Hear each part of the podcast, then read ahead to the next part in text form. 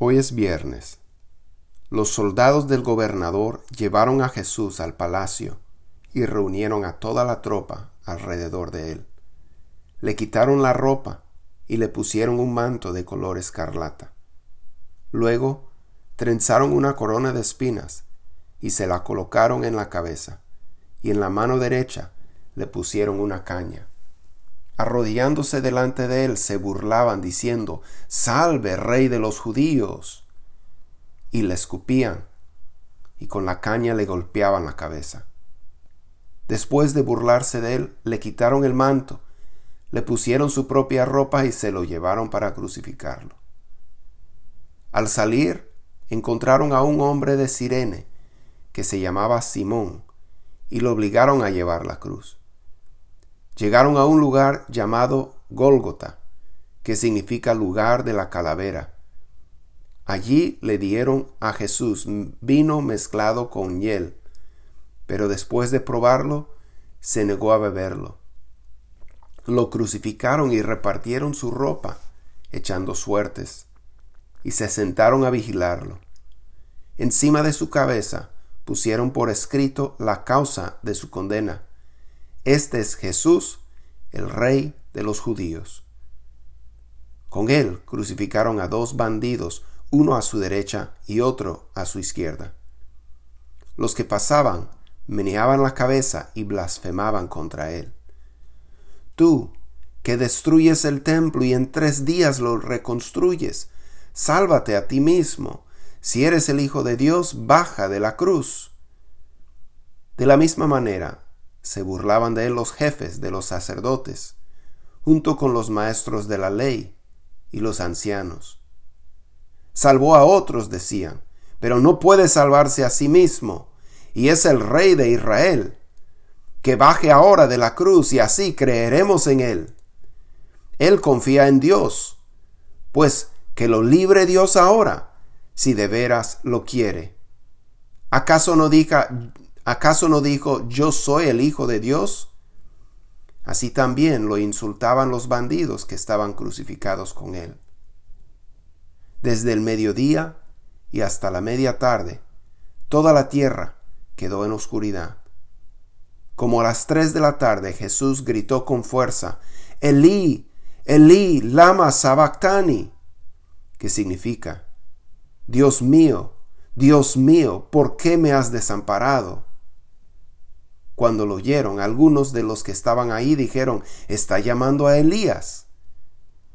Al instante, uno de ellos corrió en busca de una esponja, la empapó en vinagre, la puso en una caña y se la ofreció a Jesús para que bebiera. Los demás decían, déjalo, a ver si viene Elías a salvarlo. Entonces Jesús volvió a gritar con fuerza y entregó su espíritu. En ese momento la cortina del santuario del templo se rasgó en dos, de arriba abajo. La tierra tembló y se partieron las rocas. Así Mateo, discípulo de Jesús, describe los eventos de este día en el capítulo 27 de su Evangelio. Cuando Jesús clamó, Dios mío, Dios mío, ¿por qué me has desamparado? No estaba clamando en incredulidad o en confusión. Él había predicho este evento y voluntariamente él se había sometido a la voluntad del Padre. Él estaba confiado en el Padre hasta mientras experimentaba su abandono. Esto que gritó Jesús desde la cruz fue una expresión de agonía física, de angustia espiritual, y de alienación relacional. Jesús está citando el Salmo 22 que expresa la angustia física y espiritual de la persona que sufriría tales cosas. El dolor que sentía Jesús y el sufrimiento eran muy reales y muy intensos.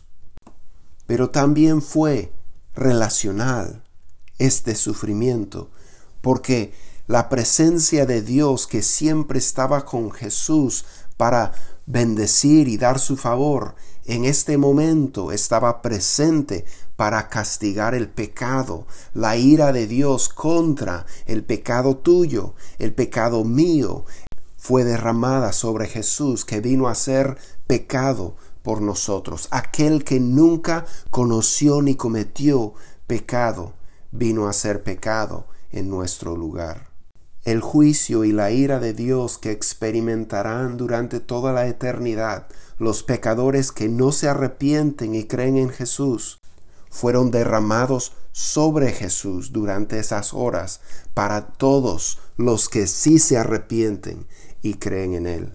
Y terminando ese proceso de sufrir en lugar de todos los pecadores que creerían en Él, Jesús clamó a voz en cuello, Tetelestai, consumado es. El precio había sido pagado por completo. Y por lo tanto, el velo del templo que separaba a los pecadores de la presencia de Dios fue rasgado, roto en dos, desde arriba hasta abajo. Dios dando testimonio a todos que a través de este que acaba de entregar su vida como un sacrificio por el pecado, la entrada al lugar santísimo, la misma presencia de Dios en el cielo estaba abierto. Ahora el acceso está disponible, la puerta está abierta. La pregunta es, ¿entrarás? Te arrepentirás de tu pecado y confiarás en la obra que hizo Jesús en tu lugar, recibiéndole y reconociéndole como tu Señor y tu Salvador, el que manda en tu vida de ahora en adelante y hasta la eternidad. Tú puedes recibir a Jesús hoy mismo en el Viernes Santo, entregándole tu vida como siervo y seguidor suyo y sabiendo que no serán tus buenas obras las que te ganarán entrada en su reino, fue la buena obra de Él en tu lugar sobre la cruz la que te abrió el camino. Hazlo ahora mismo. Puedes decirle al Señor en tu corazón, Señor, reconozco que yo soy el culpable de que Jesús tuviera que morir por mis pecados estaba pagando, Señor, y yo creo que Él los pagó por completo y que tú, a través de Él, me das entrada en tu reino. Señor, te abro mi corazón en este día, te entrego mi vida de ahora en adelante para ser tu seguidor y tu siervo por lo que tú has hecho por mí. Perdona mi pecado, sálvame, hazme una nueva criatura y ayúdame a vivir de ahora en adelante para ti y para tu reino, hasta que llegue el día de entrar en él contigo. En el nombre de Jesús. Amén.